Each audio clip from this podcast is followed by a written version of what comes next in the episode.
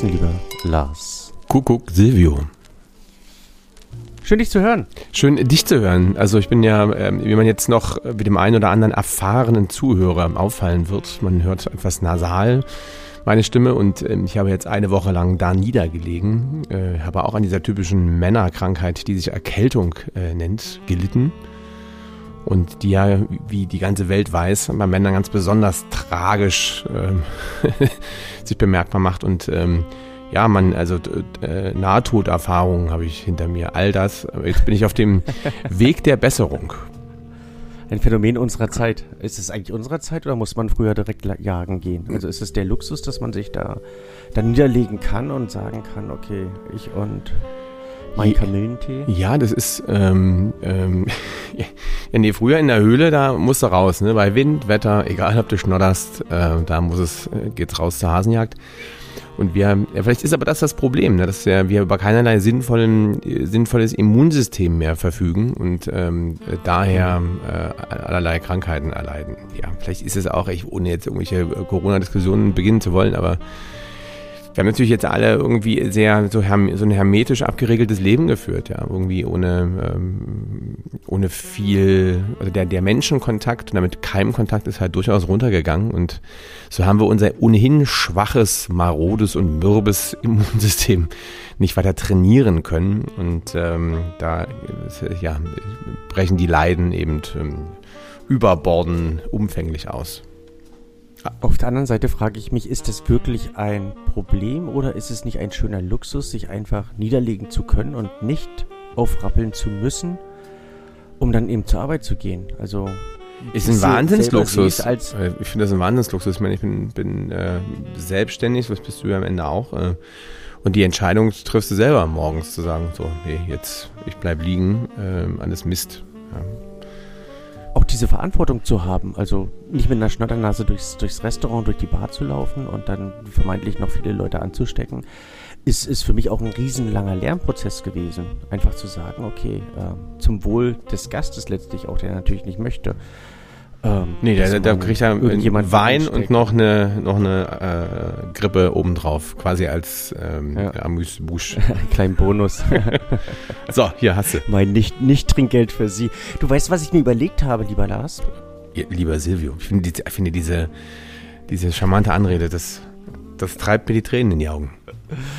Ja, nicht nur das, es ähm, setzt sich Schachmatt mehr oder weniger. Ne? Du kannst gar nicht sagen. Nein, das interessiert mich nicht. Ähm, ich bekomme ja gelegentlich Zuschriften und ähm, bisher habe ich äh, fleißig auf diese Zuschriften geantwortet und habe die ein oder andere Frage dann eben auch im Persönlichen dargelegt und ähm, dachte mir jetzt, auch während unserer kleinen Funkstille, während du außer, außer Gefecht warst, warum erörtern wir diese Fragen nicht direkt hier sozusagen online, also nicht direkt ähm, im Podcast. Also warum, warum reden wir nicht darüber, warum beantworte ich das nur dem einen und nicht uns allen? Das kann ich dir, die Frage kann, ich, kann ich dir auch nicht beantworten. Also lass uns doch einfach, also lass uns doch einfach zur Tat schreiten und los geht's. Und, hast du denn hast du ein, hast du ein Sammelsurium an, an, an den ähm, größten Krachern hast du bei der Hand? Ich bin einfach mal durch meinen äh, Insta-Account gegangen und habe da ähm, auf die auf die Fragen sozusagen äh, versucht, ähm, nein, oder habe die, die, ich glaube, interessantesten versucht zusammenzutragen. Und manche sind halt relativ kurz beantwortet, deswegen können es mehrere werden, so in einer Folge. Und manche, da ähm, kann ich mir durchaus vorstellen, dass die folgenfüllend sind. Und so vielleicht auch die erste, dass man ähm, die ein wenig kürzer halten könnte. Und das die Frage, was macht man als geneigter und geliebter Gast, wenn in einem Restaurant der Wein gänzlich falsch temperiert ist? Es ist ja in dem Sinne kein Feinfehl Weinfehler, es ist ein Servicefehler. Was würdest du denn tun als geneigter und geliebter Gast? Ich würde den äh, Gastgeber oder ähm, Kellner, wer auch immer, der an meinem Tisch an, an der Front ähm, zugange ist, den würde ich bitten, das abzuändern. Also entweder den Wein nochmal in die Mikrowelle zu packen oder eben äh, nochmal in den Tiefkühler zu hauen. Also was ja, was ja so schnell oftmals nicht lösbar ist. Also vor der Problematik stehe steh ich ja des Öfteren. Ja, also wenn der, also zum Beispiel, der weiß, wann ist zu warm, das wäre jetzt der Klassiker, dann ähm, hat man ja, gibt es einen Eiskühler und dann wartet es fünf Minuten und dann ist, geht, geht die Temperatur ja schon merklich runter. Der wird ja jetzt du noch nicht. lachen. Eiskühler gibt es halt nicht in, in, in jedem Lokal, denn da, das setzt immer voraus, dass man eine Eismaschine hat zum Beispiel. Und auch die hat nicht jedes Lokal, jede Bar oder wie auch immer. Also es gibt Situationen, wo. In der aktuellen Wetterlage rausstellen. Kurz, vielleicht? Nee, nee, auch nicht. Ja, aber die Stimmung ist im Eimer. Du musst zehn Minuten warten, du musst eine Viertelstunde warten, eine Viertelstunde ohne Wein. Das ist natürlich dann immer eine Frage dann auch der, der Servicequalität des ähm, Gastgebers. Also worauf ich hinaus wollte, wir hatten ja auch schon mal eine Temperaturfolge. Das ist eine, eine Gerntrinketemperatur und eine optimale Serviertemperatur. Also eine, eine fachmännische Temperatur und eine Genusstemperatur gibt. Man da unterscheidet. Und wenn der Gastgeber jetzt aus Versehen in die falsche Schublade gegriffen hat, ist er natürlich dann mehr oder weniger ähm, am Schlawittchen und muss dann schnell reagieren. Die Frage ist dann halt auch immer der rechtliche Ansatz. Also gibt es einen Anspruch auf Kühlung oder gibt es einen Anspruch auf Temperatur oder auf richtige Temperatur? Da bin ich ähm, selbst überfragt. Hm. Interessant. Also man, man sollte ja, darauf versuchen. Sie, Sie erleben uns sprachlos, liebe Zuhörer. Ähm, ja, aber jetzt mal, jetzt mal noch mal ganz kurz. Also, wenn ich im Restaurant bin oder in, wenn ich irgendwo einen Wein bestelle, von dem ich auch die innere Haltung habe, dass er, dass er äh, vielleicht so gut ist, dass ihm auch eine gute Temperatur noch besser tut. Und in dem Laden gibt es noch nicht mal einen Weinkühler mit Eis, dann ist aber auch, ja, da läuft ja auch ganz viel schief. Ne? Ähm, und wenn der Rotwein jetzt eiskalt ist, wenn er aus dem Kühlschrank kommt oder das ist aber persönliche Wahrnehmung. Was ist eiskalt? Also ist eiskalt 15 Grad oder ist es das üblich ähm, ja, 8 Grad. servierte 30 Grad? Also wenn er... Ja, wenn, wenn du einen Rotwein bei 15 Grad serviert bekommst, empfindest du den schon sehr als sehr eiskalt. Also wir servieren den auch relativ frisch bei uns in der Bar. Und ähm, für viele ist es ja relativ ungewohnt, also den, den Wein bei 15, 16 bis zu 18 Grad serviert äh, zu bekommen. Du hast natürlich auch eine andere Wahrnehmung im Sommer wie im, im Winter. Ähm, und genauso beim Weißwein. Also ein Weißwein steht ja selbst auf den Flaschen mittlerweile drauf. 10 bis 12 Grad, optimale Serviertemperatur, selbst für einen einfachen Zoave, den man gerne mal kalt trinkt. Aber wenn du es wirklich bei 10 bis 12 Grad servierst, dann ist so manch einer am, am Stocken. Also ich glaube, das ist, ähm, also vielleicht wäre ein Lösungsansatz dabei das Verständnis für beide Seiten und die Kommunikation. Also ich denke auch, die größte, die größte Herausforderung ist der, ist der, ist, obliegt ja dem Service. Also wenn der gut performt, der kann sich A, aus allem rausreden, wenn er gut ist, und B, irgendeine Lösung finden. Wenn das alles nicht funktioniert, dann kann man den Laden auch verlassen. Hm. Nicht? Stimmt, vielleicht ist das die Lösung. ja, bevor man sich den ganzen Abend ärgert und dann noch äh, eine schöne Rezession dann im Nachhinein nachballert, ähm, auf allen möglichen Plattformen ist es ähm, vielleicht die Lösung, Gehen. sich einen alternativen Gastgeber zu suchen. Der beste Weg, um den Krieg zu vermeiden, ist nicht da zu sein, wo der Krieg ist. Das haben schon viele weise Menschen vor uns gewusst und in dem Fall wäre meine, wenn alles so schief läuft, dann ein Trinkgeld auf den Tisch werfen und sich verdrücken. Oder, oder ein Trinkgeld vom Kellner nehmen. Also es ist ja dann ja, Stress vermeidet, ja. Dann ich würde alles äh, tun, um, um meinen Abend zu retten und ähm, den in guter Laune zu verbringen. Das ist so mein Grundansatz. Also ich habe keine Lust zu schreiben. Mit einer Flasche Wein auf die Parkband. Genau, dann gehe ich zum Späti. Gehe geh ich zum Späti, hol mir was Feines ähm, und dann, ähm, dann sieht alles gut aus. Es ist wirklich überraschend, wenn Späti eine gute Weinselektion hat. Also das habe ich auch gelegentlich erlebt, auch hier in Dresden. Da bin ich jedes Mal überrascht. Aber Fall B, wie man so schön sagt. Ähm, wie gehst du persönlich mit Kork um? Mit Korkschmecker? Und du kannst ruhig einmal tief durchatmen und kannst dir deine Gedanken sammeln und. Braucht man die sonst so ähm, gequillt aus mir, aus mir rausschießen oder was? Ähm. Nee, gar nicht. Ich versuche nur von deiner Seite was Sinnvolles zu erhaschen. oh, das aber, das war, das war ein Tiefschlag.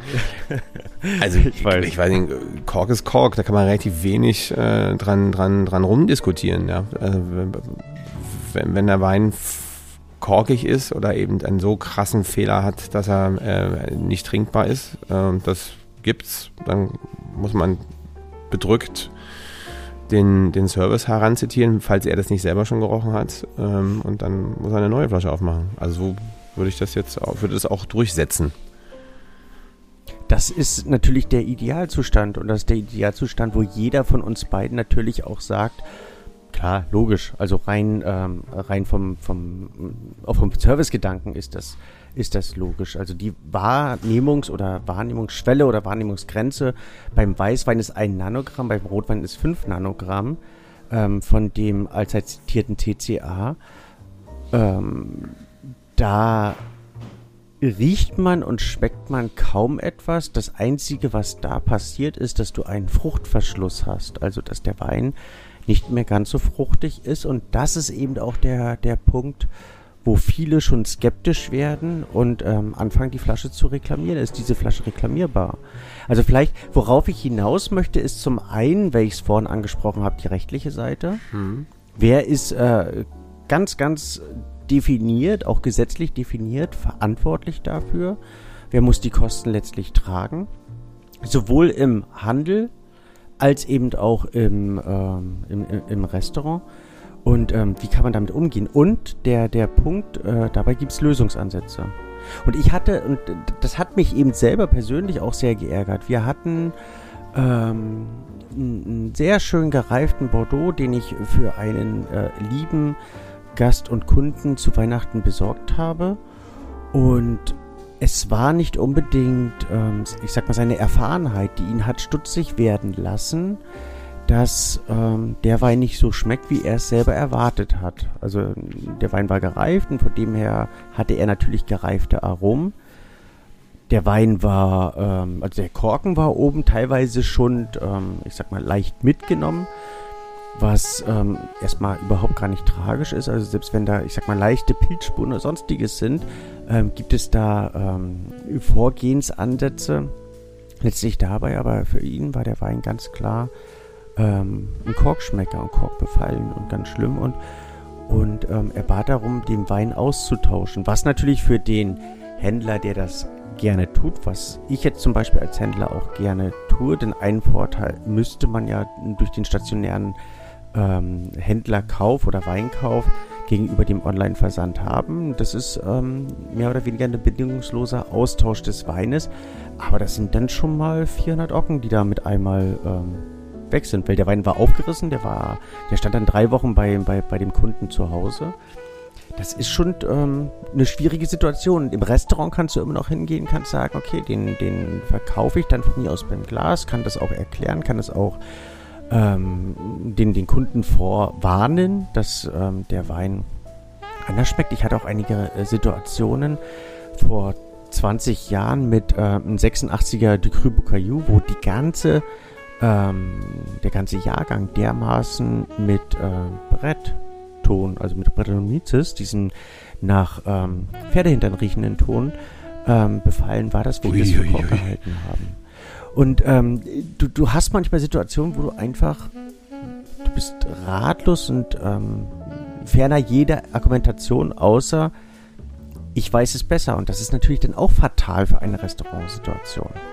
Also dieser, dieser Punkt. Ich finde, man muss ein bisschen unterscheiden, sagt, lieber Silvio, zwischen, zwischen einer Restaurantsituation, also wie löst du das dann, oder eben dieser die Weinhändlersituation. Restaurantsituation ist einfach. Ich ähm, genau, da agiere ja. zum Wohl Wohl des Gastes und würde gegebenenfalls eine zweite Flasche aufmachen. Und wenn die genauso schmeckt, dann, ähm, dann lachen wir uns beide ins Gesicht. Oder ich würde ähm, eine Alternative bieten, wenn ich sicher weiß, der, der Wein ähm, ist zu einer Million Prozent in Ordnung. Nur vielleicht findet der Gast das anders. Also, dass er nicht mag, dass er sich was anderes vorgestellt hat. Da gibt es einen Lösungsansatz, weil du den Wein dann eben auch, wenn er denn in Ordnung ist, beim Glas weiter anbieten kannst und so jemand anderes ein schönes Weinerlebnis bescheren kannst. Das, das, das Ladenproblem ist halt einfach, dass du kannst keine Performance zeigen. Rein, rein vom Rechtlichen, um auf den Punkt zu kommen, weil das natürlich äh, nicht nur den den äh, stationären, sondern eigentlich auch den Online-Weinhändler betrifft. Weißt du, wer, oder hast du schon mal die Gedanken darüber gemacht, wer denn verantwortlich dafür wäre? Für den Korkschmecker und ähm, den wirtschaftlichen Aufwand, der dadurch entsteht? Also, nee. Um es abzukürzen, nee, habe ich mir noch keine, noch keine Gedanken gemacht. Das ist derjenige, der die fehlerhafte Flasche ausgewählt hat. Und das kannst du dementsprechend eben auch zurückverfolgen. Äh, also der, der in einem, keine Ahnung, Weincontainer, der in einem, ähm, in einem Weinregal, in einem Weinlager hingegangen ist und diese Flasche händisch angefasst hat und gesagt hat, ich möchte diese Flasche weiterreichen in dieser Handelskette oder eben hin zum Kunden, sprich in einem Restaurant. Wenn äh, es so ein offenes Weinregal, ein offener Weinklimaschrank ist, wo der Gast, der Kunde reingehen kann, gibt es ja in manchen äh, Lokalitäten und sich seine Flasche aussuchen kann, ist der Gast selber schuld. Wenn er unter drei Flaschen, seitens ist die letzte unter drei Flaschen, ähm, die fehlerhafte ausgesucht hat und gesagt hat, ich möchte genau diese Flasche trinken. Wenn es der Sommelier war, dann hat er für den Kunden, für den Gast die Flasche ausgesucht und ist der Sommelier schuld. Und kann das aber eben in der weiterführenden Kette seinem ähm, Winzer, seinem Händler geltend machen, wenn es die letzte Flasche ist oder nachweislich die letzte Flasche gewesen war, dann ähm, ist der ist der Bestellende sozusagen schuld weil er sagte, ich möchte diese Flasche haben. Wenn es mehrere Flaschen zur Auswahl gegeben hätte, ist es der, der die eine Flasche ausgewählt hat. Und das letztlich bis hin zum Winzer und der Winzer kann es gegebenenfalls äh, bei seinem Korklieferanten dek deklarieren, nicht deklarieren, äh, reklamieren. Reklamieren ist das schwere Wort. Mhm.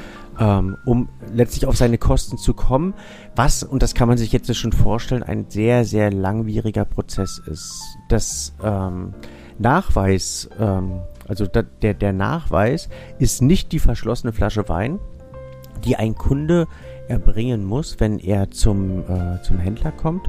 Oder auch im Onlinehandel, da ist es ja im Prinzip genau das gleiche, dass er das reklamieren kann. Der Aufwand natürlich um ein Vielfaches höher ist für oftmals die Kosten, die man dann erstattet bekommt, sondern man muss nur den Korken einsenden, wenn man anhand des Korkens feststellen kann, ob der Wein korkinfiziert und der Korken fehlerhaft war. Okay. Ähm, also was, was, ich jetzt, was ich jetzt gelernt habe, was ich jetzt gelernt habe, ist, ist, ich darf nicht mehr selber durch den Weinladen schlendern und mir Flaschen in, äh, in mein Körbchen packen, sondern ich muss äh, mir immer einen Verkäufer schnappen und den die Flaschen aus dem Regal frickeln lassen, richtig? Im Prinzip schon, ja. Also jeder, ah. jeder äh, normale äh, Weinhändler übernimmt natürlich, diese Serviceleistung und selbst wenn der Kunde es, ähm, es getan hat, dass er den, den Wein selber angefasst hat oder die Flaschen selber ausgesucht hat, wird natürlich immer zum Wohl des Kunden arbeiten. Also auch wenn es jetzt ein, ein, problematischer Wein ist. Ich habe auch schon Weinkarten gesehen, wo ganz klar ausgeschlossen wird, dass es Korkreklamationen gibt. Und ähm, der in einem Restaurant oder in einem Laden? Im Restaurant. Nee, im Restaurant. Also wo unten steht Fehler oder es waren teilweise Karten auch, wo sehr viele alte Weine angeboten wurden oder sehr viele gereifte Weine. Das ist ja ein Unterschied zwischen alten gereiften Weinen, sehr viel wohlgereifte Weine. Und der Gastgeber das äh, Lokal damit auch ausschließen wollte, dass der als zu gereift oder zu ähm, zu zu speziell. Nicht frisch oder jugendlich genug. Ja, zu speziell, genau, danke. Ähm, ja, ist und ähm, jegliche Diskussion ausschließen wollte. Ich habe, muss gestehen, noch niemals in meinem Leben einen ähm, äh, im, im, Laden gekauften Wein, der korkig war oder vollkommen fehlerhaft, dass ich den zurückgebracht hätte oder zurückgeschickt oder hm. schmeckt halt scheiße, stellst du weg. Also Ende. Ansonsten hatte ich vielleicht auch Glück in ja. meinem Leben, weiß ich nicht, aber äh, so die teureren Sachen in meinem Leben ich, also kann ich nicht klagen. Die Na, 10%, 10 aller Weintrinker schmecken es auch nicht. Also die sind immun gegen diesen, äh, gegen dieses Bakterium TCA. Und bekommst nicht mit. Und vielleicht, wenn du das nächste Mal bei mir bist, ich ähm, kann dir zwei, drei, und das ist nicht äh, despektierlich gemeint, sondern einfach, um, um selber da. Ach, da hast du ein paar Fiese ähm, dastehen. Erfahrungsschatz um, um aufzubauen.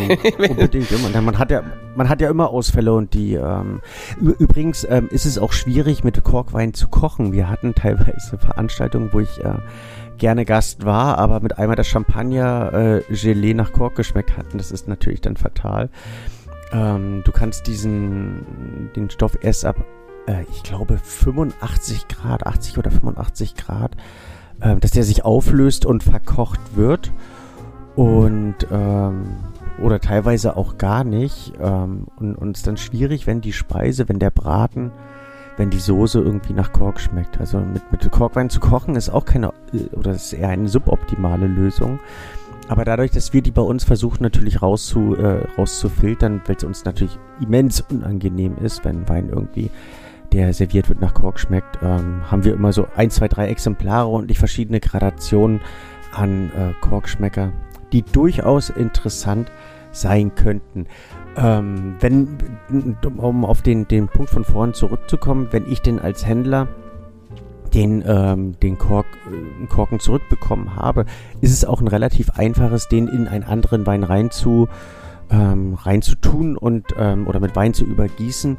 Und der Korkschmecker färbt sich relativ schnell ab, sodass man das entsprechend wahrnehmen kann. Und ich ähm, bin darauf gekommen, als ich witzigerweise vor äh, 25 Jahren bei Robert Mondavi war und dann haben die so eine riesen Batterie ähm, aufgebaut mit Gläsern, wo Korken drin schwammen. Und ich war dann ganz neugierig in diesem Labor und da erklärten die mir, dass es ähm, je nach Korkart so und so lange dauert, bis der Korkschmecker dann letztlich übergeht. Also es hat auch nichts mit der, mit der Lagerzeit oder Lagerdauer oder Lagerart oder sonstiges zu tun. Es ist einfach in dem Sinne ein viel behandelter und fehlerhafter Korken. Böser Korken. Ja. Soll ich dir erzählen, wie, wie die Ursache, also wie das kommt oder ja, wie gerne. das entsteht? Oder? Also gerade in den 80er, äh, 80er, 90er Jahren war es halt sehr, sehr üblich, äh, bei der Korkherstellung äh, chlorhaltige Stoffe zu verwenden, um diese zu bleichen oder zu sterilisieren. Das löste eben diesen, äh, diese chemische Verbindung CCA aus, die ähm, diesen Korkschmecker in dem Wein auslöst. Und ähm, ein weiterer Punkt war, dass ähm, nicht zulässige toxische Holzschutzmittel äh, PCP verwendet wurden, die eben auch einen, ähm, einen Korkschmecker auslösten. Also der Korkschmecker muss nicht immer direkt vom Korken, sondern kann teilweise eben auch von den Paletten, von Fässern, von den Dachstühlen in einem, ähm, in einem Weingut herstammen. Und da, das beantwortet vielleicht auch die Frage, ob immer ein korkverschlossener Wein nach Kork schmecken muss oder vielleicht auch ein, und da haben sich schon viele ähm, lachend ähm, am Boden gewunden, bis sie letztlich die Auflösung hatten, auch ein Schraubverschloss verschlossener Wein ähm, einen Korkschmecker haben kann. Also in dem Sinne ist Korkschmecker ja nur die, äh, das Synonym für eine chemische Verbindung, die in einem Wein auftauchen kann, die durch verschiedene Situationen chemische Verbindungen ausgelöst werden kann und zum Tragen kommen kann. Und ähm, genauso in einem ja, Schraubverschluss oder alternativ verschlossenen Wein entstehen kann, was manchmal für höchst peinlichste Situationen ja, in, in, in, äh, sorgen kann. Man hat das immer, so, es kommt so ein Kellner siegesicher an, an den Tisch und sagt, hier, guck, da kann kein Kork drin sein ne? und schraubt dann den, den Schraubverschluss oder den Glasverschluss runter. Da hat doch kein siegessicherer Blick. Dann kannst du im Hinterkopf nur denken, du Pfeife. Würde ich nie tun. Würde ich, also nie. Also das Einfachste, es gibt ja, ähm, es gibt teilweise sensorische ähm, Prüfverfahren, ähm, die, also technisch sensorische Prüfverfahren, die einen Korkschmecker nachweisen können in einem Korken.